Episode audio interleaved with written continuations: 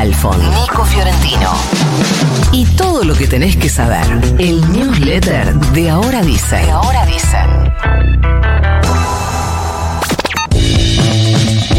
Arrancó finalmente la discusión en la Cámara de Diputados de la ley Omnibus, la ley Combi, y nada cambió demasiado respecto al mamarracho que fue la discusión en la previa de la confección del dictamen. En la previa fue una sesión por lo menos para mí, no demasiado escandalosa hacia el interior del recinto. Bueno, hacia afuera hubo eh, represión y hubo bastante bardo.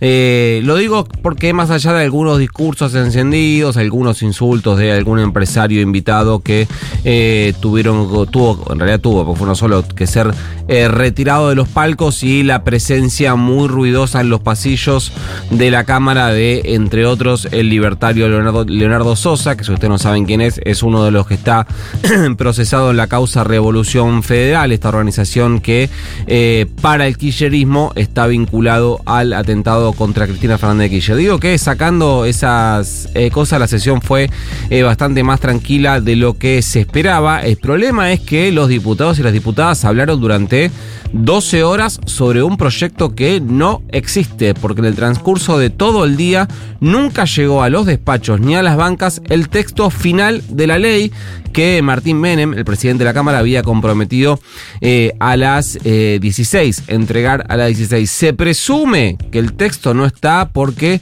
tal como quedó, no tiene los votos para dos ítems centrales para el gobierno, que son las facultades delegadas y las privatizaciones.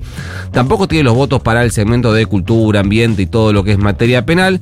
Eh, es decir, que hoy el riesgo es que mi ley se lleve de este engorroso y recontra desgastante trámite parlamentario una cáscara vacía, una ley con muy pero muy pocas cosas.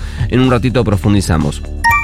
Algo sí importante, sobre todo para aquellas personas que viven en lo que en su momento se definió como zona fría, es que se eliminó el artículo que a su vez se eliminó de la ley el artículo que a su vez eliminaba los artículos de dos leyes que establecían descuentos en la tarifa del gas de eh, descuentos de entre el 30 y el 50% para los habitantes de la Patagonia, el sur de la provincia de Buenos Aires y otras regiones del país. Es decir que al menos por ahora al menos por ahora van a seguir vigentes. Digo al menos por ahora porque también está en discusión sacar la, de la ley una de las tantas emergencias, una de las tantas facultades delegadas que pide eh, mi ley, que es la emergencia tarifaria porque el temor es que termine ejecutando vía decretos de delegación lo que tuvo que sacar de la ley porque no le daban eh, los votos. Así que si vivís en alguna de estas zonas, por ahora, por ahora vas a mantener las tarifas eh, diferenciadas en el consumo de gas. Ayer finalmente el FMI autorizó el desembolso para la Argentina. El BOR aprobó el acuerdo alcanzado con el staff técnico y mandó al Banco Central 4.700, en realidad son DEX, pero el equivalente en DEX a 4.700 millones de dólares. DEX son derechos especiales de giro, es como una, la moneda única de, eh, que utiliza el Fondo Monetario.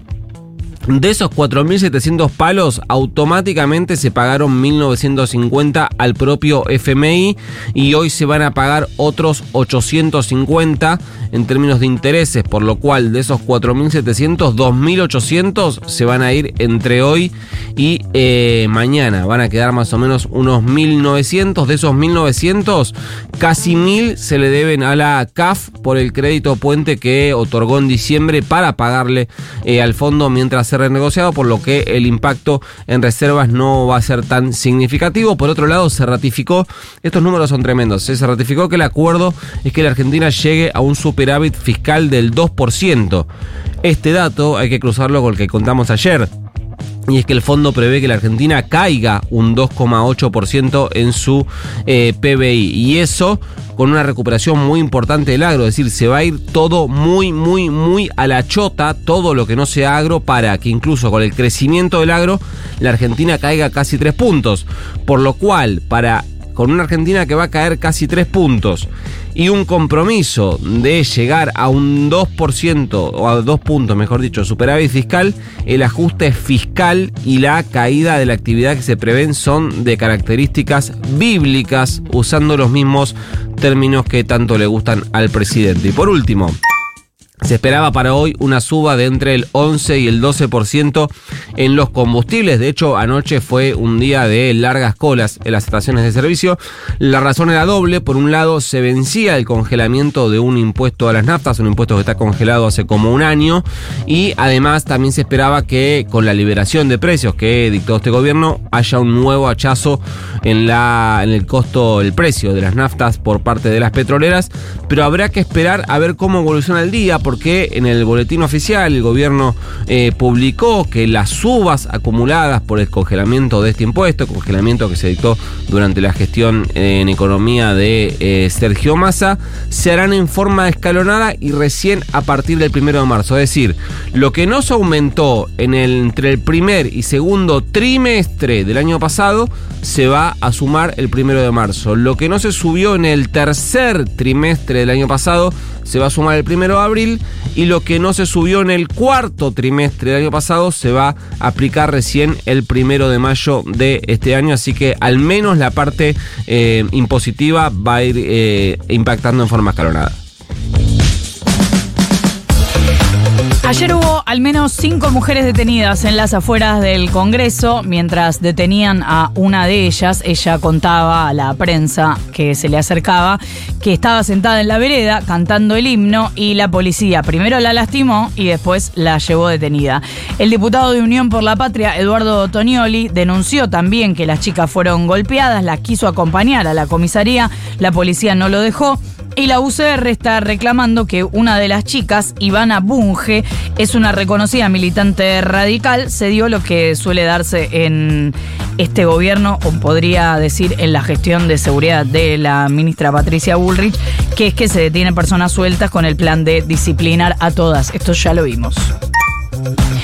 El incendio en el Parque Nacional Los Alerces sigue activo en todos los frentes y por el pronóstico del viento se prevé que se complejice el escenario del combate del fuego que ya arrasó con más de 2.300 hectáreas de bosque nativo. Según dicen autoridades locales, las condiciones climáticas complejizaron un poco el escenario.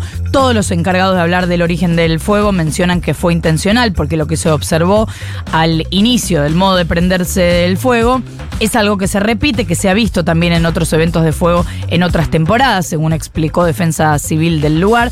Después las especulaciones de que lo prendieron a propósito mapuches o miembros de la RAM es una acusación demasiado seria como para mencionarla así al pasar desde las autoridades chubutenses, algo que también dijo la vicepresidenta de la Nación, Victoria Villarruel, pero lo que sí coinciden los especialistas, todos los especialistas, es en que se trató de un fuego intencional.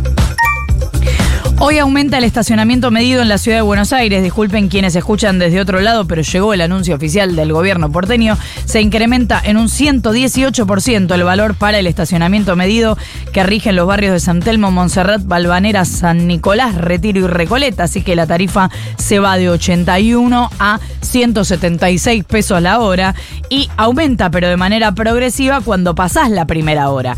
Va a costar 228 la segunda hora, 297 la tercera y 386 la cuarta en adelante. Científicos del CONICET y de la Universidad Nacional de Cuyo, que vienen estudiando los glaciares y el ambiente periglaciar de los Andes, mandaron una carta a la Cámara de Diputados para manifestar su preocupación y rechazo a los cambios propuestos en la denominada Ley de Glaciares, que está dentro, una de las cuestiones que genera debate dentro del proyecto base, o la Ley Omnibus, o la Ley Combi, como le dice Nico. Esto que se está tratando por estas horas en la Cámara Baja. Lo que sostienen es que el nuevo proyecto tiene modificaciones que van en contra de la protección y cuidado de las reservas estratégicas de agua en estado sólido. En Argentina ya son varios los sectores de la ciencia que firmaron comunicados para pronunciarse en contra de este proyecto por el asunto ambiental en general y de glaciares en particular. Mandamos el news. Mande nomás. Chao. You've got mail.